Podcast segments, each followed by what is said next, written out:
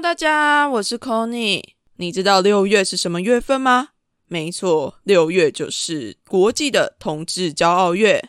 为叛逆女孩在这一次六月规划了一整个月的特别节目，准备和你一起来欢庆六月。目前骄傲月特别节目的前导活动已经开始喽！只要你到 First Story 抖内为叛逆女孩两百五十块，并且在一到三十之间选择一个你最喜欢的数字。就可以在交月的时候解锁属于你的彩虹格言。这个活动只到五月二十五号止，大家要把握机会哦。另外，维叛逆女孩除了线上的活动之外，我也找来了我才没有要出柜的索法克和阿塔男孩的跨旅程的 Devon 一起来举办线下活动啦。我们的活动名称叫做“跨柜来骄傲月为开趴”，性别友善创作者聚会以及听众交流会。活动日期是在六月十一号，活动地点则是在台北的耳瓜录音室。想要邀请性别友善的 Podcaster，还有听众你一起在交月的时候跟我们来开趴。另外，这次我们也找到了好多友善的厂商来赞助，只要你拿着当天参加的活动票券去 Wonder Bar，你就可以换到价值三百五的特调 shot。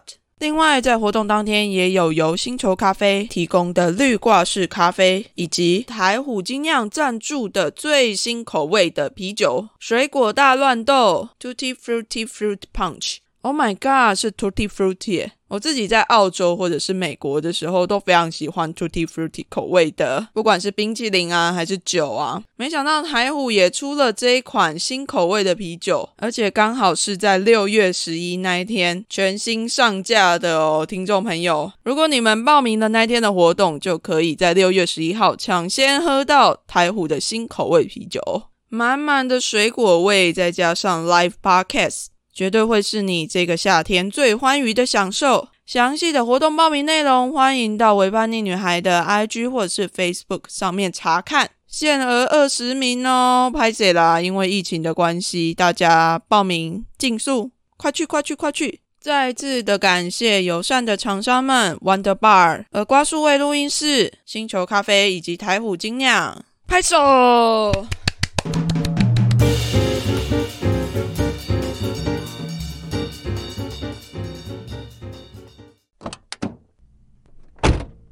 欢迎上车，我是今天的微叛逆专车司机 Conny。今天你想要去哪里呢？啊，你说你太累了，不知道要去哪里啊？真是拿你没办法呢。不然去游乐场？哦，你说太吵了。那不然去咖啡厅？嗯，你说你想要再更有文艺气息一点。哎呦，好啦，不然 c o n y 我就带你去我的私房口袋书店吧。很心动对吧？那我们就出发喽，Let's go。虽然还没到第一间书店的时候，先跟你说一下啦。这次维叛逆女孩也有参加一个就是要出门的 Podcast 大串联。这次的串联活动是由 FM 台湾发起的，参与的节目总共有二十六个，包括叶问、行业的灾问、独生子的世界、学校没教的英语听力、DJ Cookie 酷机开杠、Travel 聊旅空间等等非常多元的节目。想要知道 Podcaster 们都去哪里旅游，或者是有什么样的私房景点，千万不要错过这一次的串联活动。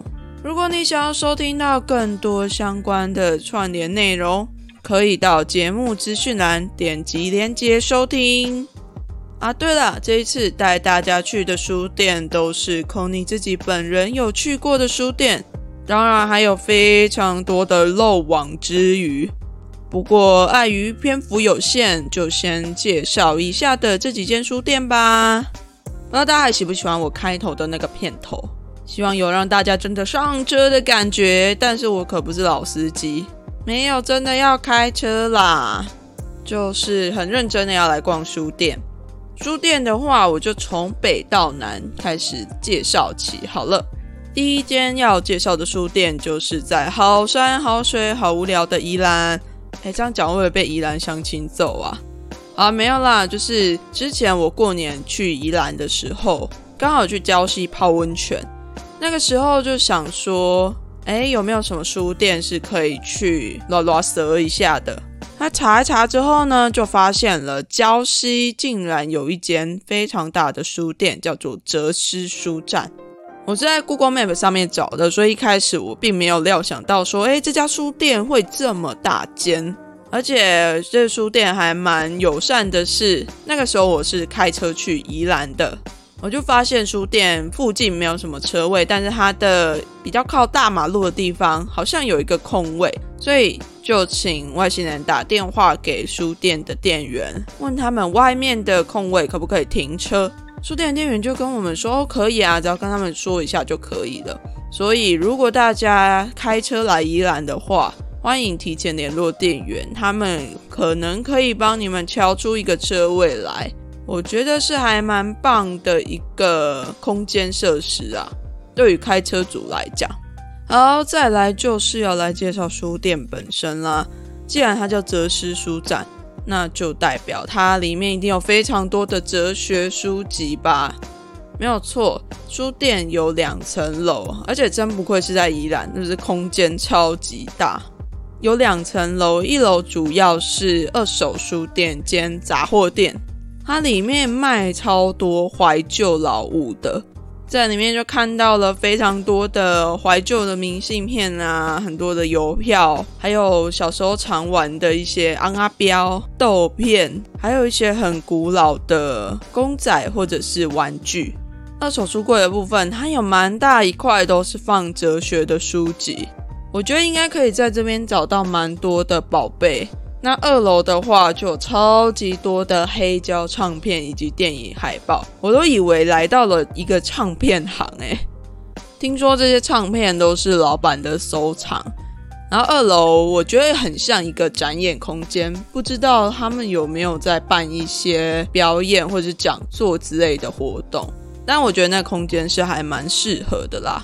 而且在那边二楼的空间还有一台钢琴，不知道可不可以弹？说不定如果跟老板说一下的话，也可以去弹奏钢琴。那我自己最喜欢看的还是去每家书店，通常都还是会看一下所谓的性别类的书籍，或者是台湾历史类的书籍。那在这间书店里面，它是比较散落，比较没有集中在同一区的。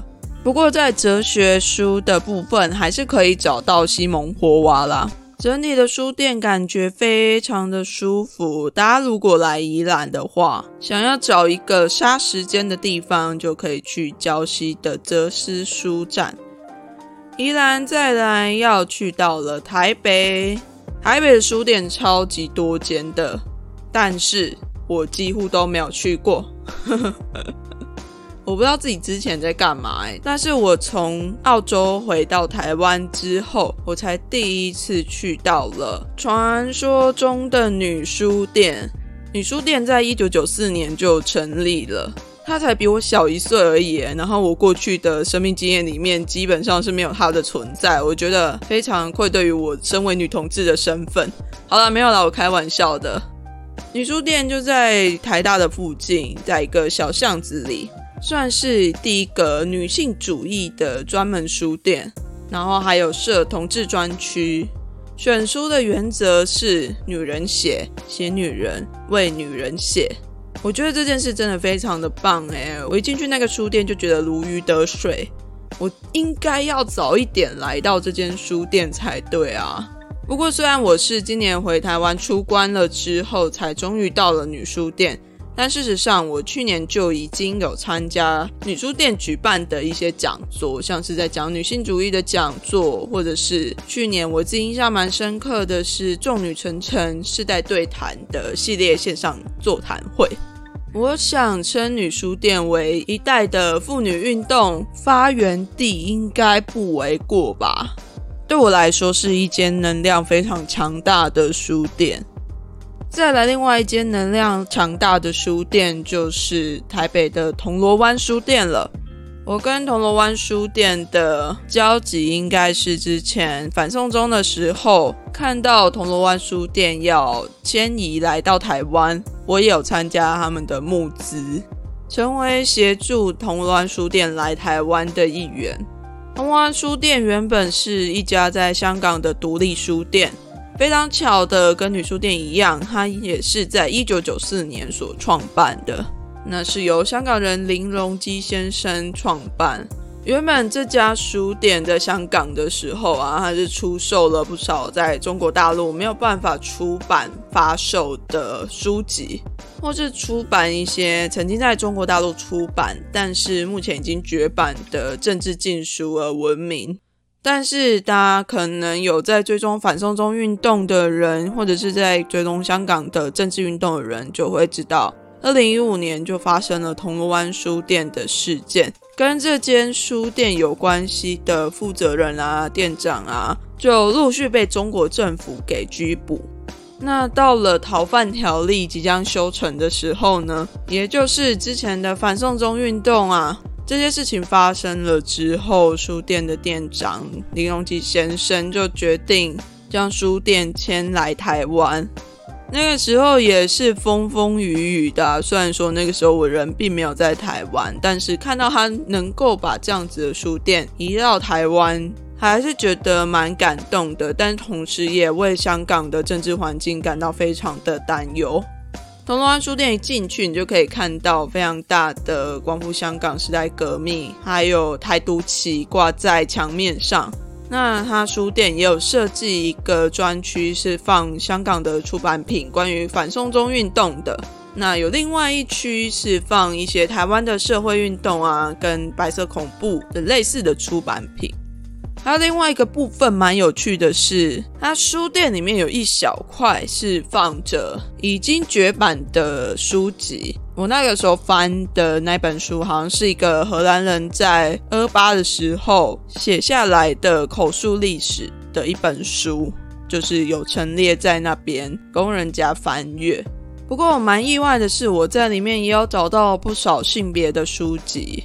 但它并没有设成一个专区，也是比较放在社会运动一起的。好啦，台北逛完了之后，我们就要去台中喽。是不是觉得有点太快了？诶，但是我真的要承认，就是从台北到台中的这之间的一些书店，我并没有太多的涉略。啊，反正这是违叛你的口袋名单啦，我的口袋名单就只有这些 区域，我只有选自己有去过的啦。反正之后会再慢慢增加，大家不要担心哟。来到台中，台中必推的一家性别的书店就是自己的房间。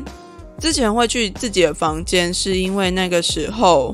我当台中同志游行的筹备志工的时候，就算是有幸去做一些小小的采访。虽然那个时候我对于性别这件事情还没有那么热衷，那个时候的我比较在意的是同志的议题。不过进到自己的房间这个书店，还是让我觉得还蛮新奇的，很有趣。它一楼是吧台。二楼要通往二楼的时候啊，他要爬上一个粉红色的楼梯。那个楼梯我记得是不太好爬的，但是二楼的藏书就比较多了。不过我觉得那个时候进去自己的房间，印象最深刻的是还有一个地方是写他要征收性别税。它上面的字是这样子写的：为反映男女薪资与财产分配上的差异。本店征收男性性别税百分之二十，税收作为店内筹办公益性质性别平权活动使用，邀请您共同为本店理念努力，支持性别平权。非常致。虽然那个时候的我对于性别还没有一个相对的敏感性，但我看到的时候就会觉得说，诶，他很前卫。那个时候应该会用前卫这个字来形容。不过现在的我反而会觉得说，他做这件事情是真的在实践所谓的平权，而且那种力道是非常强大的。或许就像一个性别的书店，坐落在一个非常保守、老旧的市场区域里面。他还是办了很多的讲座啊，关于性别、关于性少数，甚至还有 S.M 的神父的表演。我觉得他在那个地方非常的耀眼，是一间非常棒的书店。如果在台中的各位，绝对推这间书店。台中的话，还要介绍另外一间书局，它是中央书局。其实一开始我对于这个书局好像没有什么印象，第一次参与是因为好民文化行动在这边办了讲座，所以我就去参与了。然后来去查了查之后，才发现说，哦，中央书局的历史也还蛮悠久的。它曾经是台湾最大的汉语书店，整个超大的，它有一楼到三楼。它一楼的书籍主题主要是以台湾啊、台中的历史为主题，然后还有一些手工艺品在这边展览跟贩售。那二楼有卖咖啡，还有亲子餐厅，蛮有趣的。在书店里面还可以兼卖咖啡。那三楼的部分就是真的书的部分了，它会称叫做文化启蒙区，还有设置了人文。历史、哲学等等的书籍，然后它还有不定期的举办主题书展，不过并没有设立一个性别专区啦。但是它在这边关于台湾的历史、台中的历史的书籍，确实是收集的还蛮齐全的。台中之后就要来彰化，我的故乡啦。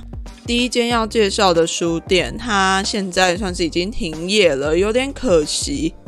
它是红丝线，我在它停业之前，印象中只有去过一次吧。那个时候是为了纪录片影展 TIDF 而去的。哦，我记得那一次印象超深刻的，那一次播放的纪录片是一部叫做《吉斯爱欲恋曲一九四七》的一部电影。那部电影完全是黑白片，是这部电影的导演在拍他的前女友，而且还让现任的女友帮忙。好拍这样子就算了，更惊悚的是，它里面还出现了直接拍他前女友生产的画面。还好是黑白电影，不然我觉得就是场面应该会非常的血淋淋。这部电影我记得好像已经蛮久的了。这样的拍摄手法真的非常的大胆，所以也让我非常的印象深刻，完全完全没有感觉到它就是一个纪录片。Anyway，红丝线是一间非常棒的书店，但可惜就是在去年的时候它停业了。另外要介绍的书店是彰化的，在鹿港我的家乡的书籍喜事。它是在鹿港老街里面的一个山行街、山行街，whatever。它是一个非常有趣的建筑，因为是非常老的房子。它的房子里面有一个非常特别的建筑方式，叫做楼景，就是你在二楼，有点像是一个楼中楼的概念嘛。你可以从二楼，你就可以直接俯瞰下去一楼，拍照起来非常的好看。书店里面还有贩售点心跟一些茶饮。那如果喜欢老房子的话，这间书店绝对不要错过。它后面甚至还有古井，还可以用，诶超厉害的。只是它营业时间我目前还不太确定，嗯，大家可以上网再查一下，看它有没有变更它的营业时间。然后还有一个非常重要的事情，就是入港记得不要开车来啦。要不然你在彰化市租摩托车骑过来也不错啊，不然你开车来真的是会塞成一片，没有在骗你的啦。好，再来要介绍的另外一家书店呢，也是彰化，就在彰化火车站的附近，一家店叫做青青的岛，它是独立出版的一家书店，然后还有非常多的自制的文字明信片。主要里面卖的是非常多的旅游书籍，它的隔壁则是文青都很喜欢的爱智文具房。爱智文具房里面卖超多非常漂亮的纸胶带啊、钢笔啊、各式各样的手写的工具用具。如果喜欢这些手作手写的人去，应该会疯掉吧。总之，这两间店我觉得可以一起去看看。这样话讲完了，再来就要前进高雄喽。高雄的话，就千万不能不提三余书店啦。它一开始是以阅读推广、认识土地、公民素养、译文分享为概念来成立书店。所以在当地的文化，就是高雄文化历史的书籍，还蛮多都在三余可以找得到的。另外，三鱼它也特别有在一楼的书柜分类的时候，在人文类的书籍的那边有看到一区，就是算是性别专区啦。我自己会帮它这样取名。去那边根本就像看到宝贝一样，根本流连忘返。那山鱼除了是书店之外，它也有兼做一些艺文空间跟一些展览。另外，它还有贩售许多文青必备的商品，也和非常多的 NGO 跟创作者合作，贩售一些非常好看的书签啊，或者是手工艺品。总之，大推山鱼啦！他们还有自己做自己的 podcast，叫做 Taco Booking。大家也可以去搜寻来听一下。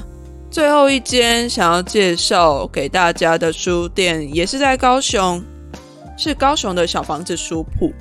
它是由蒲公英故事阅读推广会成立的一个小书店。进去之后就发现了超级多的绘本，除了绘本之外，还有一些给青少年阅读的小说，当然给大人看也是非常棒的。这个书店还蛮有趣的，是如果你成为会员的话，你还可以借书回家看。因为那个时候我们造访的时间点刚好有一个绘本的展览，所以等于说是它这个空间也会有不定期的展览存在。小房子书铺它也有二楼，二楼同样是满满的绘本。那想要跟大家分享一个有趣的小故事，就是在我们参观这个书铺的时候。外星人因为他很喜欢跟小朋友讲故事，但是因为那时候现场并没有小朋友，所以他就开始对我说故事。他拿了一本绘本，然后在我面前读给我听。他就一本接着一本念。那后来呢，就有一个妈妈带着一个小朋友进来，那个小朋友就在旁边一直看他念绘本给我听。后来我们到二楼要找书的时候，那个小朋友还请他妈妈。他可能才一岁，还不到一岁，他就一直叫他妈妈带他去楼上，要跟着我们一起去楼上，超可爱的。就是小朋友喜欢一个人，他就会直接跟上去。到了二楼，他还是一直看我们，一直看我们，一直看我们，看到我们就直接去跟他打招呼，好可爱哦。大家如果有机会去这种绘本的书店的时候，不妨也可以稍微观察一下身边的小朋友，说不定他们会给你非常可爱的回应，让你一整天的心情都非常的好。那我觉得现在的绘本越做越好，也蛮棒的，就是会有找到很多不同的议题的绘本，不论是性别议题啊，或者是人权议题。我在这几间书店，像是女书店、铜锣湾书店，在小房子书部也有看到这类型的关于比较严肃的议题的绘本。我觉得大人们也都应该要去读一下这些绘本，或许能够有另外一个想法，是我们怎么样从这个绘本学习到如何用更简单易懂的方式来把这样子重要的讯息传递给我们的下一代。好啦，那今天的就是要出门的串联集，差不多就到这边要告一段落了。还有很多的书店，我其实很想要介绍，但是我自己还没有去过，所以等未来我去了之后再来出新的一集介绍吧。像是台北的晶晶书库啊，就是专门卖同志的书籍的书店。或者是嘉义的岛湖册店，甚至花东非常多的书店，我都还没有机会去参观拜访过。之后有机会一定要再好好的去走走看看。今天这趟书店之旅，不知道你满不满意呢？如果你喜欢我的这集 podcast 的话，也别忘了分享给你身边的亲朋好友。如果你喜欢《微叛逆女孩》，也别忘了订阅，在你所使用的平台上面找到订阅按钮，把它按下去。另外，如果你喜欢我的 podcast，也别忘了到 Apple Podcast 上面为《微叛逆女孩》按下五星评价，并且留言。如果你再更喜欢我一点，也可以到 First Story 上面抖内给我哦。你的抖内可以让我创造出更好的作品哦。最后，最后也别忘了追踪为叛逆女孩的 IG 跟 Facebook。有任何的问题，或者是想要跟我分享的私房书店，也都可以在上面跟我分享。那这集就到这边，我们下次再见喽，大家拜拜。